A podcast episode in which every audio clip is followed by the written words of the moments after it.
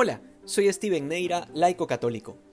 Cristo nos trae la verdadera liberación, y esto lo vemos hoy, porque no solo con sus palabras, sino con su conducta, el Señor tenía la intención de liberar a los hombres del yugo de la ley, de manera que sirviera su único propósito, que era estar al servicio del hombre para que sea agradable a Dios. Si la ley perdía esa característica, sencillamente perdía su razón de ser. Esta actitud de Jesús se sigue repitiendo en nosotros, en su iglesia, porque mientras el mundo nos sigue hablando de una falsa libertad que al final termina esclavizándonos, el Señor nos presenta una libertad plena que nos santifica, que nos transforma, que nos hace ser lo que estamos llamados a ser. En este sentido, aún hay muchos católicos que viven su vida preocupados y obsesionados, porque ven pecado en todo. Es lo que muchos santos y místicos han llamado escrúpulos, que no es otra cosa que una enfermedad espiritual. Es innegable que la consecuencia del pecado es la muerte, pero quien vive en gracia de Dios hace siempre un uso libre y recto de las cosas terrenas. No anda preocupándose de si tal o cual cosa es pecado porque ha permitido que su conciencia sea transformada por la gracia. Esta libertad era una realidad totalmente desconocida para los fariseos. De hecho, la única forma que conocían para ser fieles era siguiendo al pie de la letra la ley de Moisés, y sin embargo Cristo vino a liberarlos también a ellos, pero decidieron aferrarse a esta ley como quien se aferra al poder de que esta ley les daba frente al pueblo.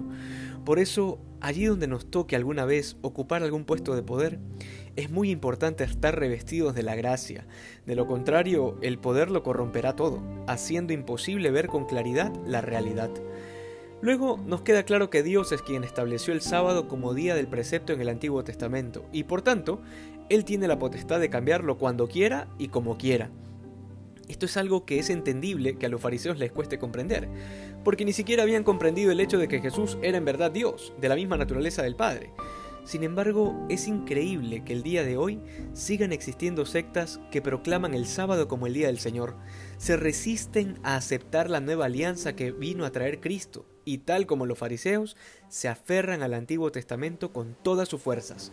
Porque claro, aceptar esto implicaría aceptar la doctrina de Cristo en su totalidad, incluyendo los sacramentos y la Iglesia.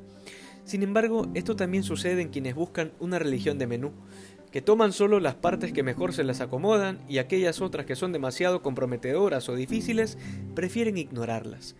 Así andan por la vida invocando la justicia de Dios para juzgar las miserias ajenas, pero luego invocan la misericordia de Dios para convencerse de que Dios no los va a juzgar con severidad.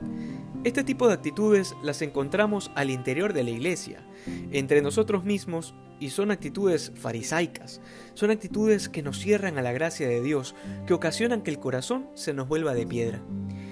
El Evangelio nos invita a romper nuestros esquemas, a abrirse a la aventura de la vida cristiana, en donde la libertad se vive plenamente cuando nos volvemos esclavos de Dios. Que hoy seamos más santos que ayer. Dios te bendiga.